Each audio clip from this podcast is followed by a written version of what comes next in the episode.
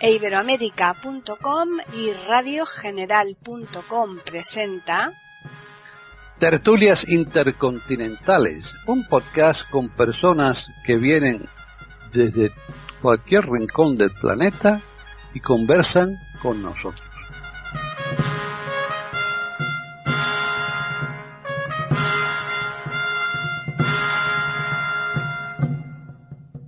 ¿Qué tal? Bienvenidos otro día más a Tertulias Intercontinentales en iberoamérica.com. Soy Paquis Sánchez Galvarro. Antonio Cuellar mm, hoy nos va a hablar de un personaje, la verdad es que yo creo que no es tan conocido como la cantidad, la cantidad de, de, cosas que llegó a, a, realizar esta, esta, esta mujer, ¿no? Pero vamos, ya nos lo, ya nos lo adelantará su nombre y, y, nos comentará todo lo que considere preciso. ¿Qué tal, Antonio, por ahí por Talavera? Bien, bien, un poco como suena. Sí, bueno, constipadillo, ¿eh? Fruto del tiempo. del tiempo que tenemos una primavera tremenda, ¿no? Porque vamos, hoy dan sí. en 32 grados en algún sitio aquí en España. Es tremendo eso, ¿eh? Sí, hombre, pero mmm, ocurre una cosa. Mm. Mm, estás al sol. Sí. Y sudas. Claro. Y aunque sigue haciendo calor, vas a la sombra y la sombra no es la de agosto. Evidentemente, ese es el tema. Y mm. ahí es donde... Pillas lo que no debes. Exactamente. Mm. Las casas se van quedando frías. Eso es. Mm. Y, y, esos contrastes son los que hacen este tipo de cosas. Exacto. Sí. Que si me llevo la chaqueta, que si no me la pongo, que si no me la llevo. Eso tenemos si... que estar como con el sombrero, me lo quito y me lo pongo, ¿no? Longo alirongo alirongo. y después pasa lo que pasa. Claro, sí, sí, sí, es un tiempo... Sí, raro, sí. Puñetero por ese... Fíjate que es que... Bueno, pues hoy vamos a hablar de una señora que es sí. menos conocida que Belén Esteban. pues eso es lo que yo estaba diciendo al principio. Por ejemplo, o Rocito. bueno, y, y tantas eh, otras, ¿eh? Claro, estamos hablando a nivel un poco de España y tal. Sí. Y están todos los días en programas. ¿Cómo se llaman esos programas? Eh, eh, bueno, es como el cotilleo del patio de, de vecinos, pero en la tele. En la tele, exacto. Sí, sí. Bueno, bromas aparte. Estamos hablando de la responsable de que las españolas voten. Eso es. Nada más y nada menos. Que ahora es que siempre, no sé, lo digo siempre y lo seguiré diciendo y me vais a mandar al cuerno, pero es que mmm, hay cosas que por obvias se nos olvidan. Hmm y hay que dar de vez en cuando un recuerdo. La vida no ha sido siempre como ahora, yo se lo digo mucho a mis hijos. Claro. Ver películas antiguas. Hmm. Porque tenéis la oportunidad de ver cómo se vivía en los años 50 y 60. Sin embargo, nosotros en los años 60 no podíamos ver cómo se vivía en el siglo XIX. Claro. Porque no había reportajes. Exacto. ¿no? Bueno, hmm. Entonces, mmm, la mujer en, en, prácticamente toda Europa no votaba durante el siglo, durante el primer tercio por ahí del siglo XIX. Uh -huh. Acordaros de esas novelas y películas y tal y series inglesas de las famosas sufragistas. Sí. Los problemas que tuvieron. Eh, en Suiza la mujer creo que co consiguió el voto en los años 70. Suiza. Suiza, sí, sí, sí. ¿Eh? Hmm. Claro, que allí el que vota es el euro. el principal allí ciudadano. Es el... Poderoso don dinero. Claro, o sea que me refiero que. Mmm, ah, pues, yo no he votado a las mujeres. Eh, pues no, señora, no. Y además, no lo podía hacer por WhatsApp, mire usted. No se podían decir, oye, vas a votar a las 12 porque luego quedamos de cañar. Pues no, no había WhatsApp. Hubo un tiempo en ¿O que por no quién había vas a votar? Oye, ponerse de acuerdo, ¿no? Claro, es que llegamos a un punto en que la cosa ya, de, vamos a ver, no, repasar un poco, eh, ir para atrás y no se puede juzgar qué es lo que hacemos ahora. Hmm. No puedes juzgar una época con la mentalidad de ahora, eso es una barbaridad. Claro. Barbaridad que se hace con mucha frecuencia. Bueno, pues vamos a hablar de Carmen Eulalia Campoamor Rodríguez. Si no hubiera porque has dicho Campo Amor, Eh, sí, lo de Carmen y Eulalia. desde vaya, luego nada. Bueno, pues no sé, de ahí salió Clara, no sé por qué. Eso es, no sabemos por Son qué. misterios de la ciencia. Pues Sí. esta mujer nace en... Ah, una cosa que nada tiene que ver con el poeta Campoamor, No, no, hombre, por supuesto. yo- el cual tiene un teatro Hmm, famoso en Oviedo donde Mm. se dan los... Porque, lógicamente, si hubiera tenido lo que ver con ella, es que no podía ser, porque esta mujer se exilió y estuvo en busca y captura, más o menos. O sea, si hubiera venido a España después de la... Se tuvo que ir, si hubiera venido, la hubiera metido en la cárcel. Con lo cual ese teatro nunca pudo estar dedicado a ella. hmm, Eso, hasta ahí lo tenemos claro. desde Bien. luego. Es que hay mucha confusión con eso. ¿eh? Hmm, Con el Campoamor, Campoamor... No, no, el poeta no, no, no, la sufragista. hmm. La El Campo feminista- Amor, que es donde se dan, se entregan los premios, Los- los príncipe, premios Príncipes Príncipe de Asturias, Asturias. Eso es. Claro. Hmm. Bueno, pues esta mujer nace en Madrid el 12 de febrero de 1888. Menos mal que había un 1. Eh, sí, porque se lleva todos los ochos, ¿eh?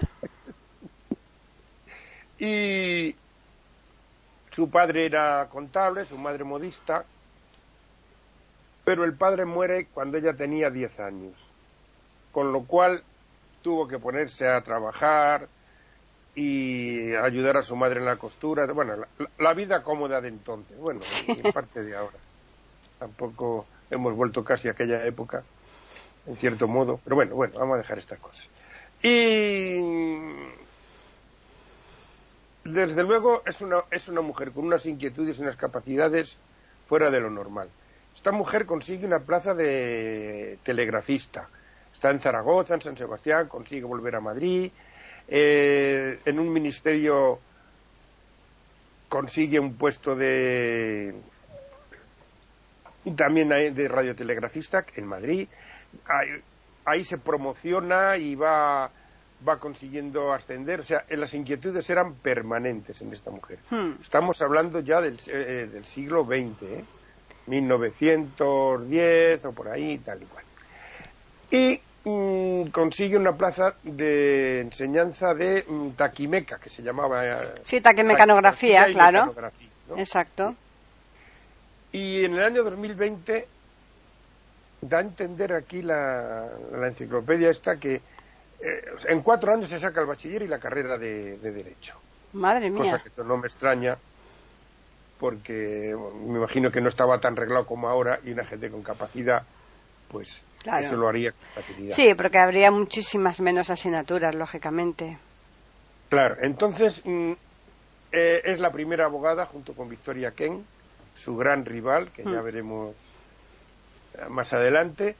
Y mm, bueno, pues esta mujer era miembro del liceo, del club liceo femenino, colaboró mucho con otra feminista de la época, Carmen Burgos, mm, fundó asociaciones, revistas, o sea, estaba en, en pleno en, en vanguardia en todas las cosas. de todo este tipo de Hmm. cosas. Pasa la dictadura de Primo de Rivera, eh, es la primera abogada, he dicho también, pero también es la primera mm, abogada que representa a España en lo que entonces era la Sociedad de Naciones, el equivalente a Naciones Unidas. Sí. Es la primera que llega al Tribunal Supremo. O sea, que es que era Vamos, que despuntó, eh, sobre todo en la parcela jurídica, en montones de cosas. en montones de cosas. Mm. entre tan, entre col y col, pues lechugas, un Exacto. libro, otro libro, eh, o sea, eh, una producción intelectual brutal.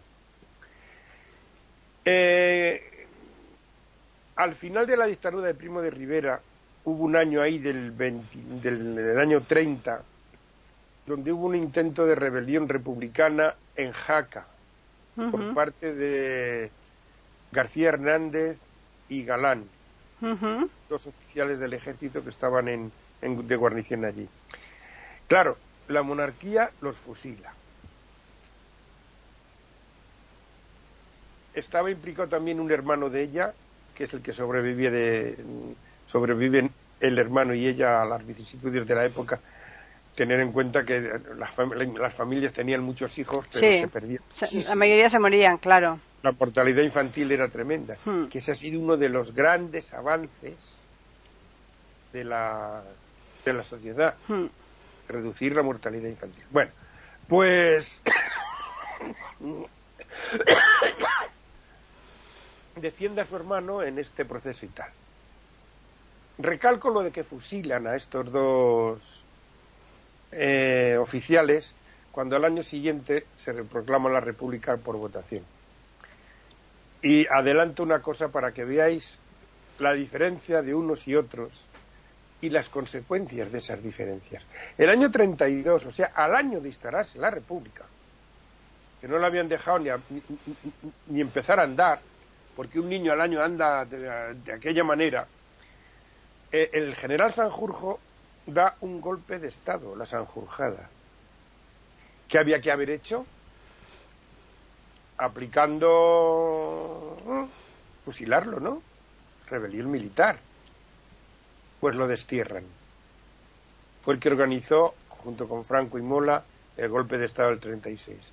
Esos son los problemas de la democracia a veces, que deja crecer en los virus dentro de su, de su organismo. Bueno, el caso es que viene la República y esta mujer forma parte del primer Parlamento.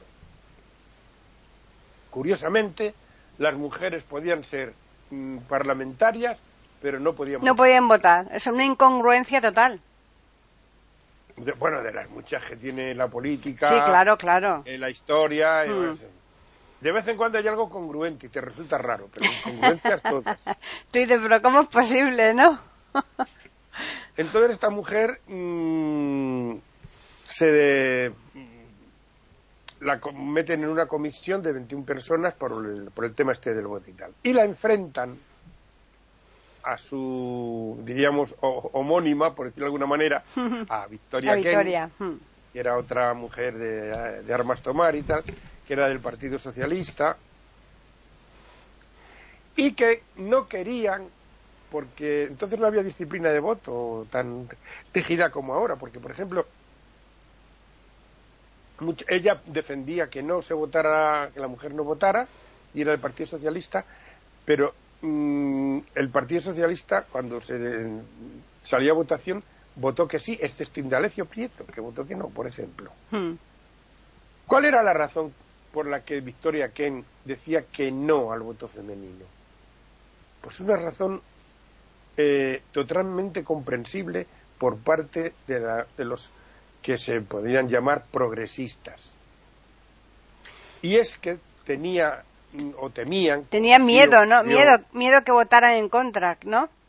Claro, tenían miedo de que el voto femenino Hmm. fuera un voto conservador. Exacto. Y entonces, como así ocurrió. Exacto. Porque en, en aquellos tiempos Hmm. la mujer estaba muy influida.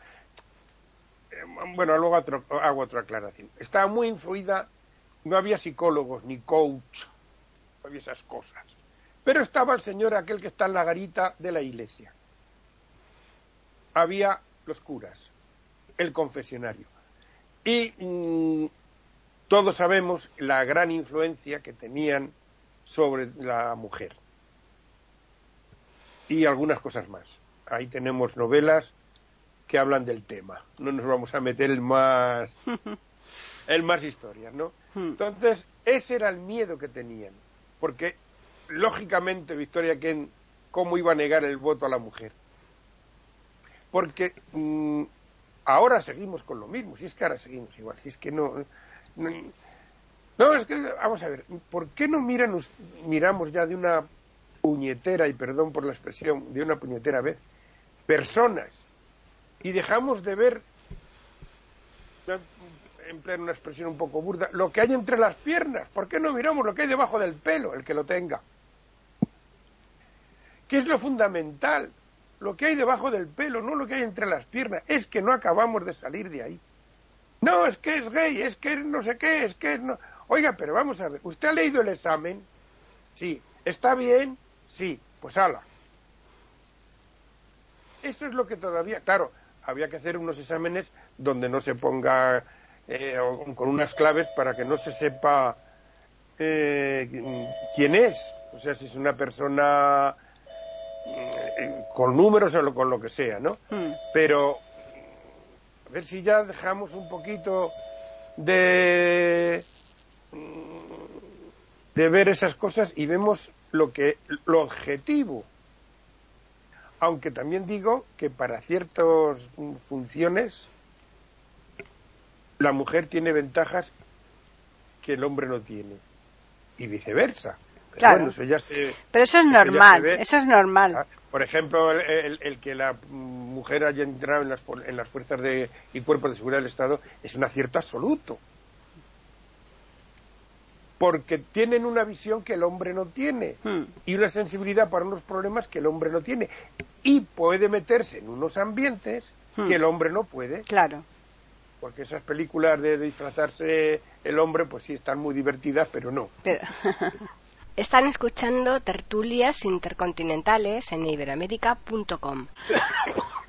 Entonces, esta mujer al final consigue que se eh, eh, instaure el voto femenino y en las elecciones del 33 n- no sale votada. Curioso, ¿eh? Es curioso. Ya. Son cosas, son cosas curiosas. Bueno, pues deja un poco la política activa, también un poquito asqueada, porque era, ella era de acción republicana, pero luego estaba izquierda republicana, no sé qué. Bueno, eh, el Partido Radical, no sé, bueno, un- es que es un follón, me recuerda un poco lo de la vida de Brian. El Frente Unificado de, de Palestina, no, no, no, no, nosotros somos los unificados palestinos del Frente y no sé qué, bueno, pues eh, pasaba un poco esto, ¿no? Y como yo a lo largo de la historia casi me he dado cuenta que la gente, mm, es que no sé cómo llamarlo, sensata, bueno, la gente con ciertas capacidades y sensibilidades se asquean de la política. ¿Qué habrá ahí dentro? Claro. Porque hay la gente que se mete en la política para servir y no para servirse, al final sale fuera asqueada. Vuelvo a repetir, ¿por qué será? Mm. Y bueno, pues sigue desde luego con sus actividades intelectuales, escribiendo, eh, dando conferencias, o sea, eso no, no lo deja. Llega nuestra ciaga guerra y, por supuesto, claro, un personaje así tiene que irse. Tiene que irse porque aquí se instaura el régimen que hoy llamaríamos talibán, ¿eh? porque claro, ahora criticamos mucho a los talibanes y todas esas cosas, pero hay que mirar un poquito para atrás que no estamos tan lejos de ciertas cosas.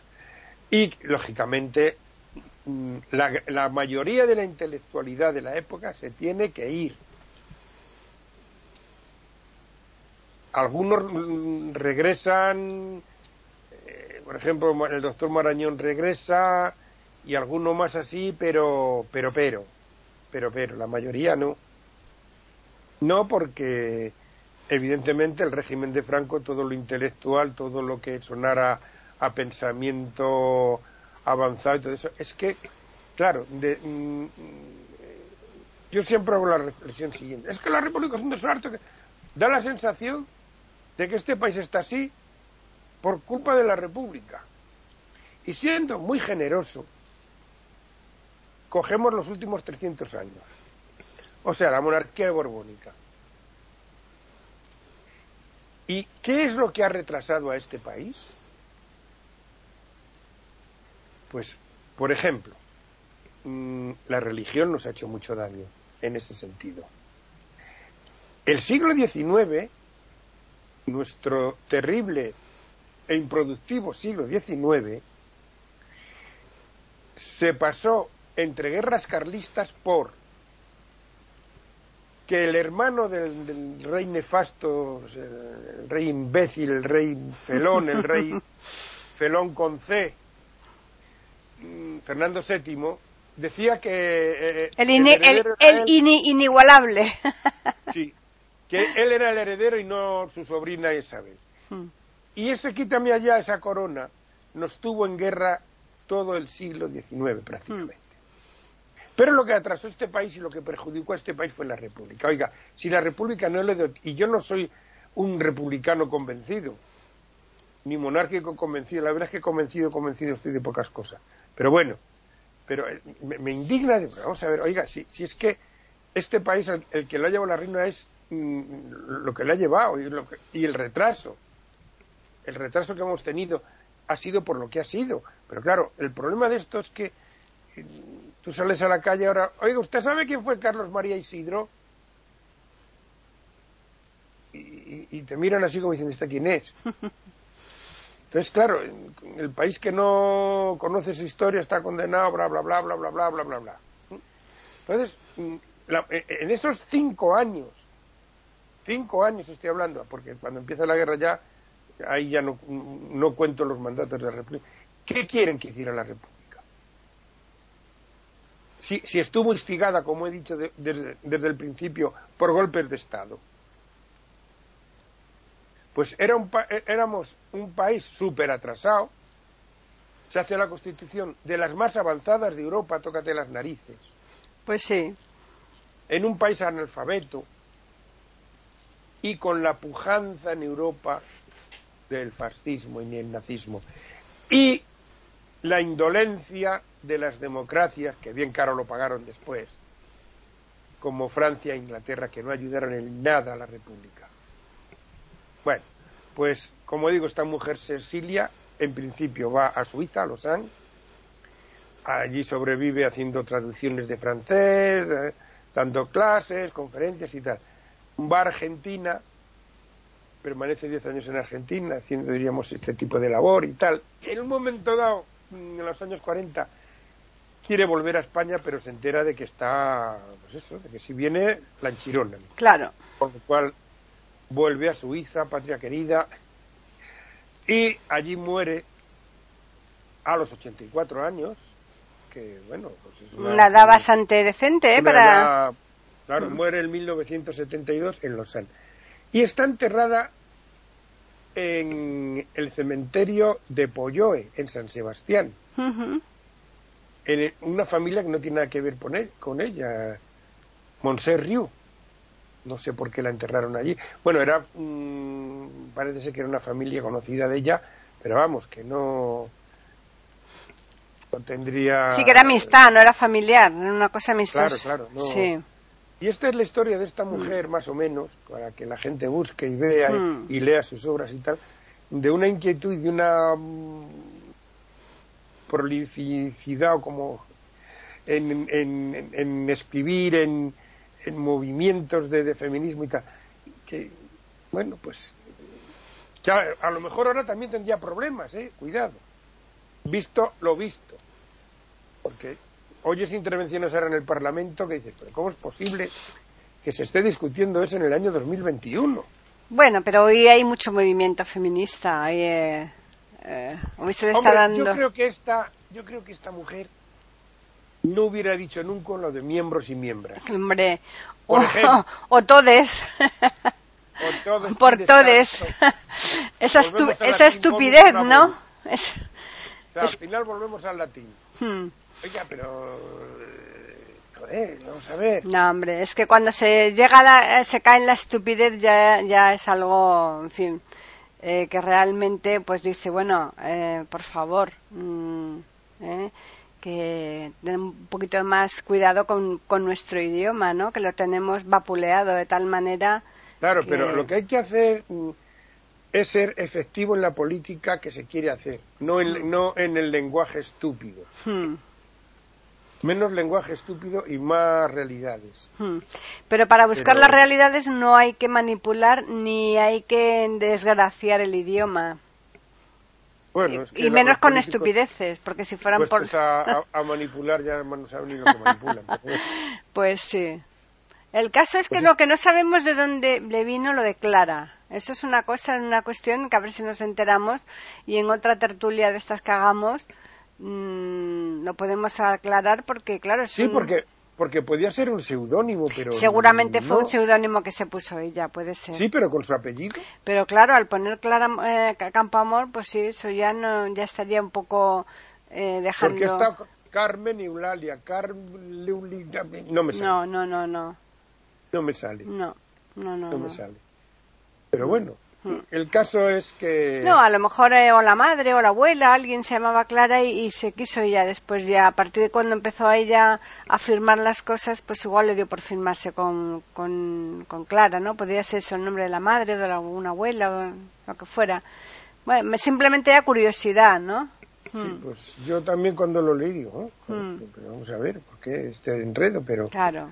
Pues sí, sí, esta mujer mm, fue la culpable de que las españolas voten. Exacto. Y lo consiguió el año 31, mucho antes que en otros países. Que en otros países más desarrollados, mucho más desarrollados que nosotros. Y sin embargo, para que tú veas, hemos ido por delante en muchas cosas, pero eh, como hemos retrocedido por circunstancias. Claro, pues... dos pasos para adelante y tres para atrás. Claro, y entonces, pues es lo que tiene esto. Entonces, esos vaivenes, pues. Pues sin el vaivén de mi carreta. sí, pues ya digo, esta mujer, como, vaticinó Victoria Ken, el año 34 ganaron las derechas.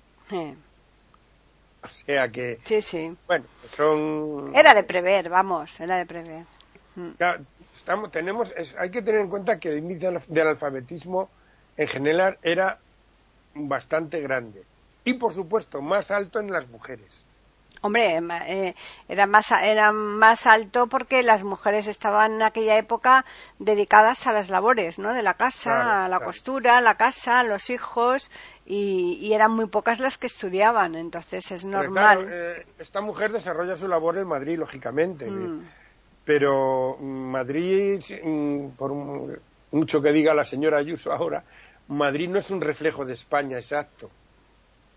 Madrid es el reflejo de lo más adelantado de España. Ya. ¿Me explico? Sí, claro, lógico. Mm. Ahora no hay tanta diferencia entre la España mm. rural y la España, pero en aquella época era terrible. Sí, hombre, claro, claro. Terrible, o sea, eh, Simplemente, fijar, una cosa muy tonta, un ejemplo muy tonto. Cuando yo empecé a estudiar la carrera, que es cuando mataron a Carrero Blanco, eh, yo estaba en Madrid, claro, en la ciudad universitaria. Yo iba a Segovia los fines de semana, estoy hablando de 100 kilómetros, ¿eh? Hmm. Y era otro mundo. No se sabía nada. Sí, sí. Estamos hablando, todavía vivía Franco. ¿eh? Sí, sí, yo, yo, me pilló en el instituto, yo estaba haciendo quinto de bachiller en aquella época. Sí, pero tú vivías en Madrid. Sí, sí, sí, sí. Y en mm. Madrid siempre se veían otras cosas. Ah. Pero en provincias mm. no, te enteraba, no se enteraban de la misa a la media porque la radio no informaba de eso, porque eh, para que nuestros oyentes lo sepan, que lo he comentado alguna vez, pero para que recordarlo, en la época de Franco, los informativos los hacía la emisora estatal, Radio Nacional de España, y todas las cadenas de emisoras del país tenían que conectar a las dos y media de la tarde y a las diez de la noche para transmitir el informativo de la cadena. lo que le llamaban el, parte. claro. Se llamó el parte porque era el parte de guerra. Exacto. Y ahí viene esto. Sí. ¿Eh? O sea, eso fue, eso fue hasta el año 70 y, bueno, hasta que se hace la Constitución. Hmm. No, hasta el año 77 o por ahí. Sí, más o menos, en lugar del 78, pero más o menos, ya muere Franco y después ya pues eh, se fueron avanzando a pasos agigantados. Todas las emisoras tenían sus medios para hacer sus informativos propios, pero evidentemente había que conectar no con podían hacerlo por la censura. Claro. Hmm. Entonces, sí.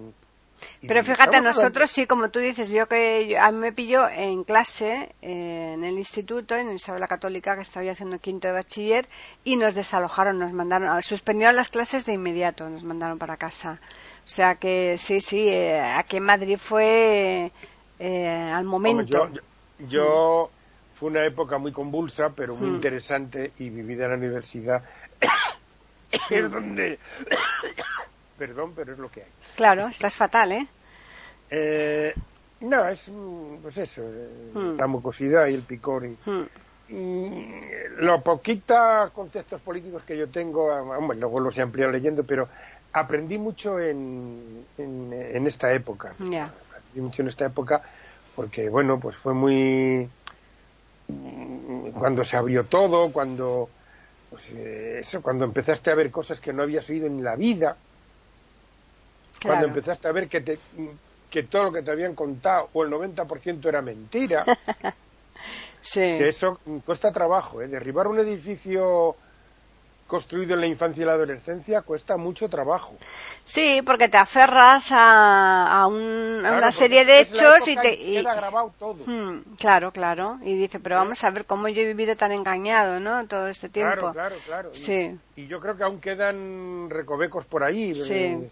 Es muy difícil. Hmm. Pues mm, entonces mm, cuesta mucho trabajo y, y bueno, pues eh, pues eh, la, mentalidad machista que teníamos entonces, pues hmm. aunque ya las chicas empezaban a, a, ser de otra manera eh, y tal y cual. Están escuchando tertulias intercontinentales en iberamérica.com. Me acuerdo que decían en la universidad que le empezaban a gustar las chicas progres y esto, que vestían las minifaldas, sí. No, no, no, eso ya estaba pasado, eso era de las pijas, por hmm. decirlo de una manera. No, ya con ropas anchas, pantalones, un poco eh, perdiendo la estética femenina, por decirlo de alguna manera, ¿no? Hmm. Y, y sí, decía uno, sí, es que para salir con ella, pero las que están buenas son las de farmacia. Decía, que eran más, más femeninas, por decirlo de alguna manera. O sea, que en el fondo quedaba esa... Mm, eh, eh, esa cosa de, de la mujer como antes, ¿no? Ya. Hmm. bueno, pues. En fin. Los patrones están ahí, y las, la biología también está ahí, porque claro, hoy en día un chico mira así y dice, oh, ¿qué parte posterior? Hmm. Pero lo dice una chica, alá, qué paquete tiene. Ya y no pasa nada. Mm, claro. Mm. Y eso tampoco. Eso tampoco. Igualdad, igualdad. Sí, lo que pasa es que eso, que hay momentos que, cuesta más asumir eso. Lo del no es no. Por uno y por otro. Pues sí. ¿Eh? Bueno, pues vamos a dar los medios que tienen los oyentes para que puedan contactar con nosotros, que el correo es tertulias@eiberoamerica.com y el Twitter eiberoamerica con las iniciales e, I y la A de América en mayúsculas. Y ahora pues nos vamos con la música a otra parte, ¿no, Antonio? Sí, habrá que buscar un en, en la arqueología por ahí a ver qué encontramos. a ver qué que, rescatamos, ¿no? Sí. Porque ya, cada, claro, cada vez es más difícil. Bueno, pero hay tantísimos todavía, hay muchísimo, hay muchos, muchos todavía. Hay muchísimos grupos aquí, por ejemplo, en España, de los años 60 que no los hemos traído aquí, por ejemplo, entre otros, ¿no? no te voy a decir del mundo.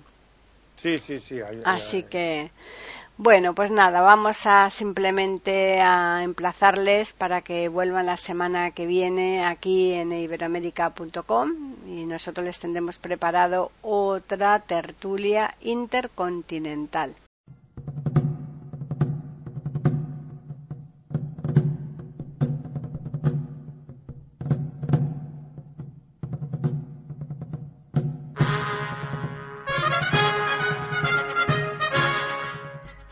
Acabamos de ofrecerles el podcast de tertulias intercontinentales.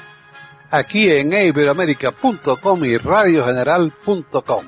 Regresen la semana que viene para un nuevo episodio. Hasta la próxima semana.